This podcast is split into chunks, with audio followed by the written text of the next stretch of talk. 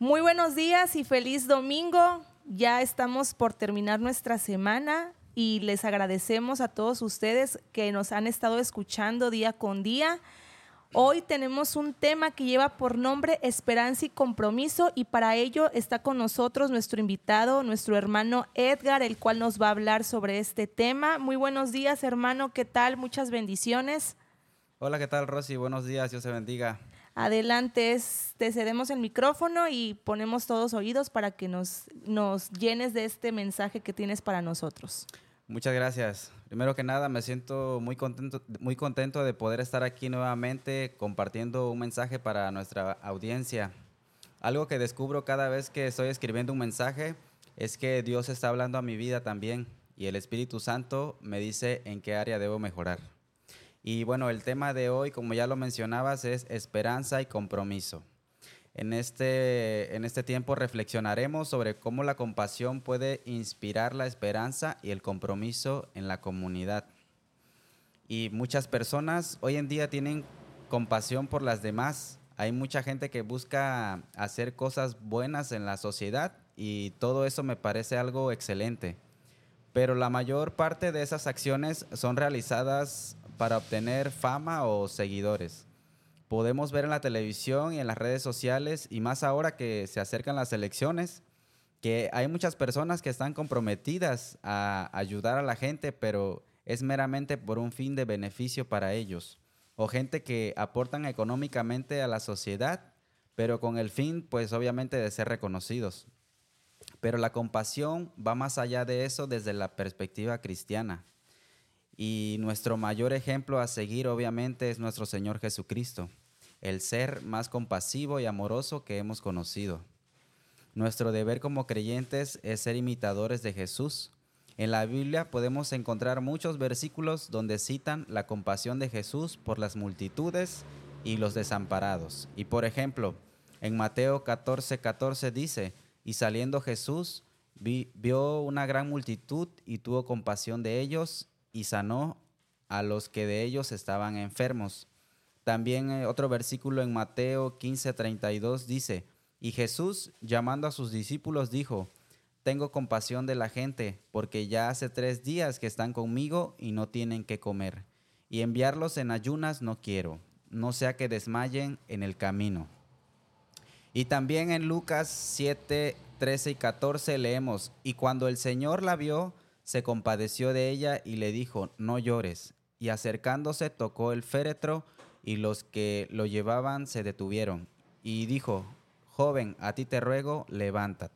Amén, hermano Edgar. Y bueno, aquí donde nos estás tú compartiendo este tema sobre la compasión y como cristianos debemos de tener nosotros pues nuestro aporte para la sociedad, ¿no? Entonces, ¿de qué manera podríamos ayudar nosotros a nuestro entorno, porque claro que Jesús hacía milagros y bien sabemos que Él es el único todopoderoso, Él es el Señor Dios, ¿no? Pero como sociedad, como humanos, podemos también ser esa persona que cambie la vida de alguien más.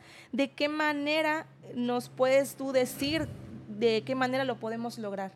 Sí, claro, mira, la compasión no solo es sentir tristeza, sino que conlleva una acción. En los versículos anteriores vimos que Jesús sentía compasión, pero también hacía algo por ayudar. Hay mucha necesidad en este mundo y si bien dar una moneda a alguien no terminará con la pobreza, por lo menos estas acciones moverán el corazón del Señor. Y la compasión no solamente es algo que se pueda resolver monetariamente, también podemos ofrecer nuestra mano para levantar a alguien que está caído, nuestros oídos para los que necesitan desahogarse de alguna situación y nuestra experiencia y conocimiento para aconsejar a alguien. Ser esa luz como nos manda la palabra, que la gente a nuestro alrededor vea nuestras acciones y sin necesidad de que nosotros digamos, soy cristiano, ellos puedan identificar que hay algo entre nosotros diferente. Y en Mateo 25, del 35 al 40, leemos lo que Jesús dice, porque tuve hambre y me dieron de comer, tuve sed y me dieron de beber Fui forastero y me alojaron en sus casas. Estuve desnudo y me vistieron. Enfermo y en prisión y me visitaron. Y los justos me preguntarán, Señor, ¿cuándo te vimos con hambre y te alimentamos? o sediento y te dimos de beber? Y cuando te vimos enfermo o en prisión y te visitamos, yo el rey responderé, todo lo que hicieron a mis hermanos necesitados, a mí me lo hicieron. Entonces concluyo con esto, Rosy. Todas las cosas que hagamos no las estamos haciendo para agradar a los hombres, sino que hemos nacido de nuevo en el Señor, y Él ha puesto en nuestro corazón amar y tener compasión por las personas. El mundo nos necesita. Debemos aportar a la sociedad una vista distinta de los cristianos, que no nos vean solamente en una iglesia encerrados adorando a Dios, sino como una comunidad que extiende su mano en los momentos que más se necesita, apoyando, aconsejando, restaurando, ayudando y claro, todo de la manera en que podamos.